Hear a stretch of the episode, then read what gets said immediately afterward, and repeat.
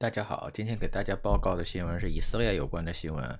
中国在以色列的留学生现在是非但没有撤侨的计划，反而在进行维稳呢。小编给大家呃介绍一下这个以色列大使的一些相关背景。目前这个大使呢叫做蔡润，然后再介绍一下各个国国家呃撤侨的人数大概是多少，然后跟中国滞留在以色列的留学生大概是多少。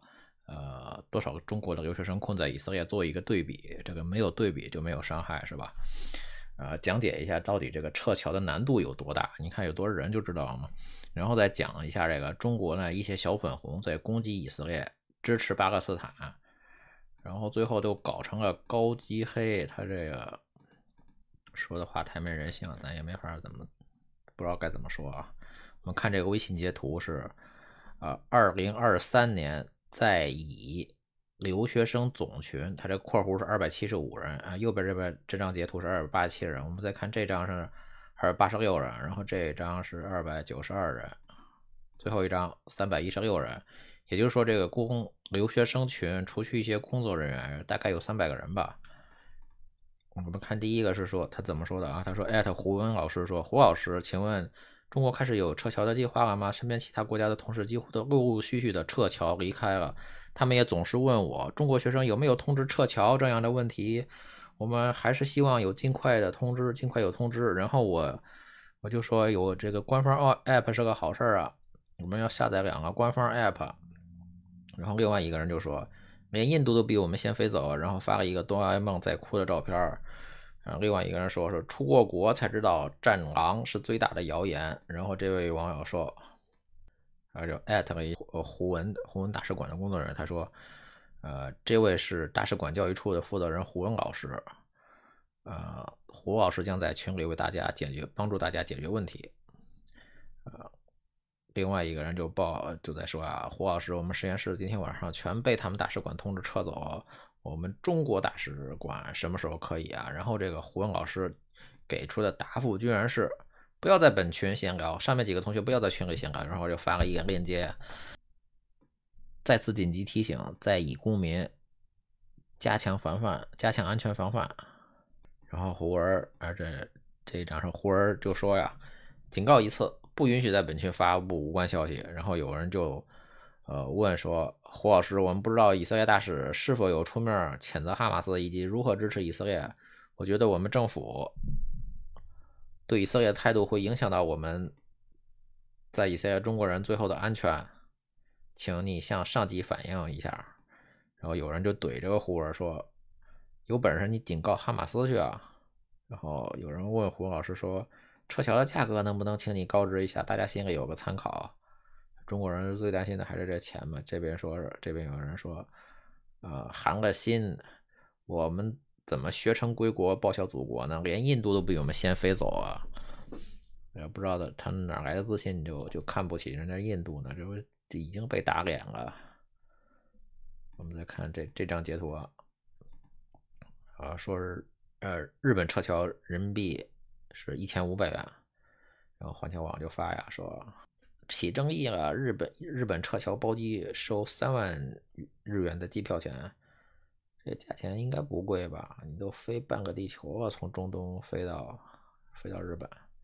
下面这个人说哈，到目前为止，某大国外交部的让人失望透顶的言论已经让我倍感羞耻。这个群里里，我们都应该是在等待国家撤侨的，印度等等都撤侨离开了，难道不不应该是某大国对自己的侨民更加负责吗？这时候就没有必要为王毅的发言和辩论洗地。哎，有人问就说：“你问问印度撤侨免费吗？”他说：“我一直默认撤侨是免费的呀。”我我问我印度舍友，他说是免免费的。中国这撤侨咋有点趁火打劫的感觉呢？我们从这个这些微信的截图啊，从群里看，呃，大概有三百个留学生困在以色列呢。我们就看看其他的国家大概有多少人啊？小编都做了一个这个不完全的统计呢，最多呢就是说泰国有六千七百人，其他的国家呢大概也有一百个人到三百个人不等。当然，这个人数有可能只是他们这这些国家呢其中一批撤侨的人数，并不是他们这个国家所有的呃需要撤侨的人数。我们看，根据德国新闻电视频道网站十月九号的报道，罗马尼亚外交部称，该国已经于九呃已经于七日晚间用飞机将三百四十六名公民撤离以色列。啊，数十名数十名保加利亚人已经返回祖国。根据保加利亚政府透露，一架保加利亚飞机将九十二名保加利亚人和一名克罗地亚人安全带出以色列，还有数十名保保加利亚人在特拉维夫等待撤离。波兰也宣布实行撤侨计撤侨行动。波兰防长布瓦什恰克在社交平台 X（ 前身为推特）上说，波兰军队正准备撤离在以色列的波兰人，为此将用 C 幺三零大力神运输机。波兰总统杜达证实将使用波兰空军的军用飞机。他说：“我们的特种部队将保护人员登机，并在机场提供安全保障。”但他没有说波兰到底是有多少人要撤侨。匈牙利也希望将在本国呃将本国在以色列的公民带至安全地带。匈牙利外长希尔多彼得说：“匈牙利政府正在与大约四百名相关人员表保持联系，还在尽力帮助在加沙地带的十二名匈牙利公公民。”我们看最多的这个泰国啊，泰泰国九架专机，以色列撤侨，每天将接走四百人，免费，还提供吃住和报销。泰国外交部发言人十三日下午四点零五分左右说，在以色列遇难的泰国人数目前维持在二十一人不变，十四人受伤，十六人被劫持，而要求回国的总人数已经增至六千七百七十八人，目标是每天回国四百人。这这得半个月啊！另外，载着三百七十七名法国公民的。撤侨包机十三日也降落在巴黎戴高乐机场。撤离以色列的撤离以色列的民众说，以色列的机场人满为患，大家席地而坐，睡在机场机场等飞机。印度政府十三日也通也通过包机同从特拉维夫撤呃载回两百人，其中不少是留学生。加拿大政府从十二日的派出军机，陆续将受困的公民撤离到希腊首都雅典。日本内内阁官方长官松野博一也宣布。十四日将安排以色列到迪拜的撤侨包机。加拿大联邦国防部长布莱尔周四说，加军在以色列执行撤侨任务，一百三十人已经登上专机撤出特拉维夫。至于我国的外交部长吴钊燮则表示，台湾国啊，在以色列目前还有一百一十七位侨民，他们没有要离境，各国陆续从以色列撤侨。吴钊燮表示。所有旅游跟宗教团体与个人都已经离境，目前正在协助想离境的七名学生离境。台湾国有七个人需要撤侨。呃，现在我们就大概的，呃，对各个国家需要撤侨人数有个大概的概念啊。有的国家可能就是写的可能那个人数可能写的不全呢。目前来看呢，泰国有六千人需要九架包机，这个难度可能比较大。其他国家你包括中国，它只有三百人，就是一趟飞机的事儿。他要真的把自己的公民当回事儿，真的想解决这个问题，难度没有那么大。你这上次，你上次那乌克兰，他六千个人，你说组织还有点难度。这以色列就是三百个人，肯定没有那个乌克兰的难度大。我们再看看这个中国驻以色列大使到底是个什么情况，他现在在干嘛？中国和以色列建交的时间很晚，一九九二年才建交的，其中首任大使叫做林真。然后他其实之前呢，他已经有一位事实上的大使，嗯，但是他不叫大使，他叫主任，估计当时还没有建立正式的外交关系。到目前为止呢，从第从首任大使林真以来，中国一共向以色列派出了九任大使。我们看这些大使的任期呢，大部分都是四年左右，唯一的例外呢，就是上一任大使杜伟，他在任期三个月就突发了疾病死亡，具体是什么原因呢？是心脏病呢，还是有什么其他？更耸人听闻的说法呢，咱们也不知道。然后杜伟是二零二零年的五月死亡的呢。现在呢，中国的驻以色列大使蔡润呢是在二零二一年的一月上任的，就是其中有半年的时间呢，可能他一时半会儿也找不到合适的人选，也可能这个蔡润他本人他也不想去以色列。啊，不管怎么说呢，这个蔡润大使呢，现在在以色列已经工作两年零九个月，呃，才差两个多月，就今年年底就是。已经三年了，就按照这一般的这个规律呢，他大概就是二零二四年，就是明年年底，他就任满四年了，就应该离任了。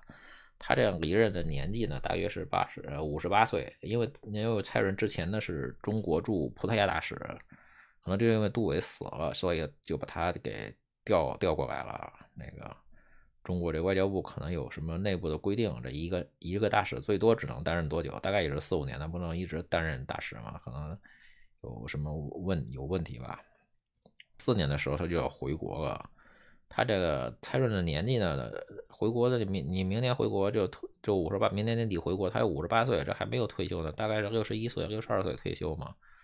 就回去之后还要是走关系，在外交部再找一个司长的位置，呃，不一定能找着。就算找着了吧，这也就剩两年就退休了。他要退休之后呢，嗯，他这个就他就是一个正局级嘛，他六十岁、六十一岁就必须退休了，他就除非再找一个协会接着干，要不只能退休了。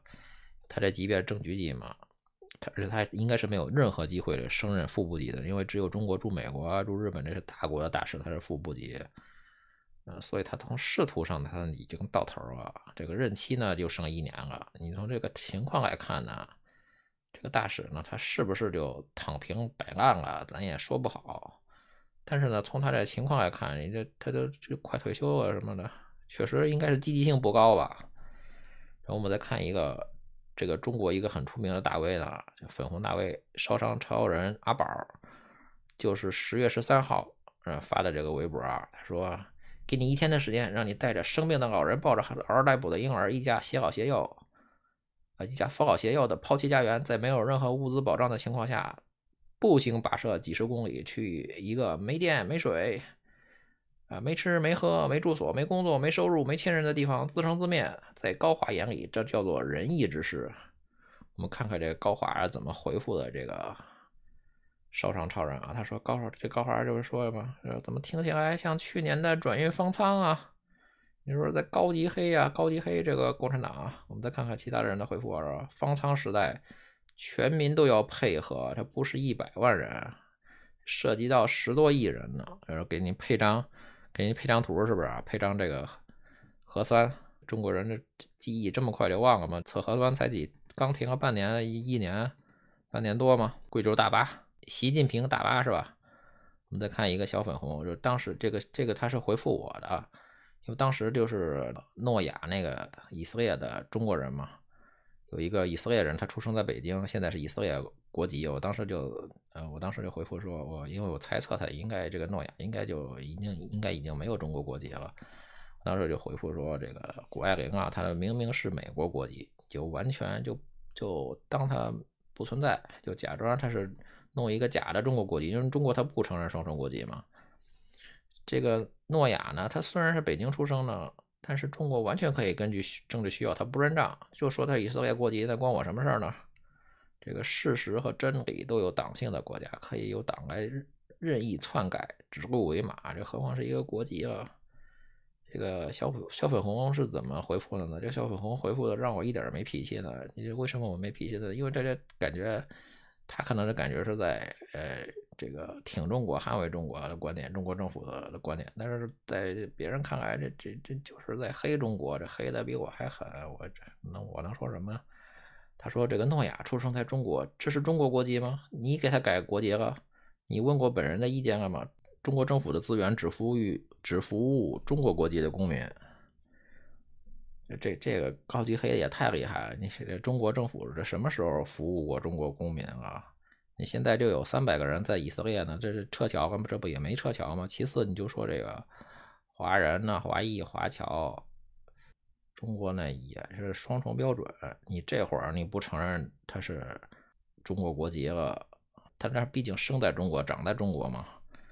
你这就是这是黑共产高级黑，你这现在你这。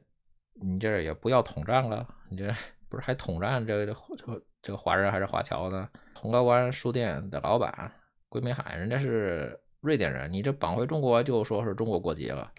那个王炳王炳章，你怎么不说他是加拿大公民呢？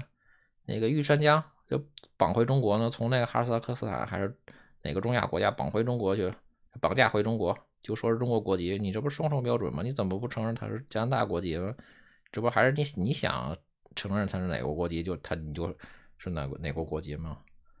你再看这个梁家河大耳朵亲自指挥猫妹掀锅盖儿，他这回复啊，他说每次都是落落在自己身上才知道乌克兰大使馆那时候是怎么忽悠的，疫情的时候是怎么设设置种种障碍不让回国，什么千里投毒是吧？什么嘴脸？在俄国被警察抓又是怎么对待的？但但凡稍微平常稍微看一下都能想到，我们就看一下当时这个中国驻乌克兰大使馆呢到底是什么嘴脸呢？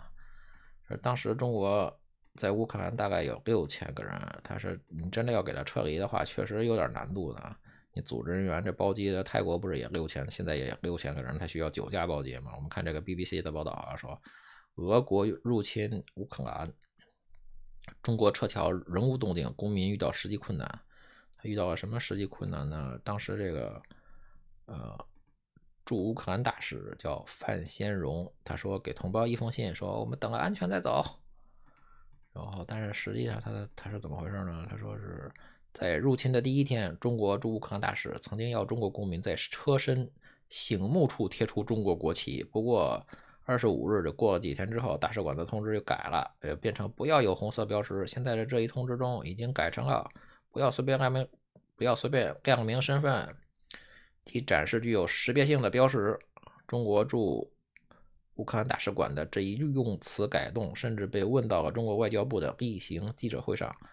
评论人士提出的问题是：为什么中国外交界的人士会有国旗能够防身这样的错觉呢？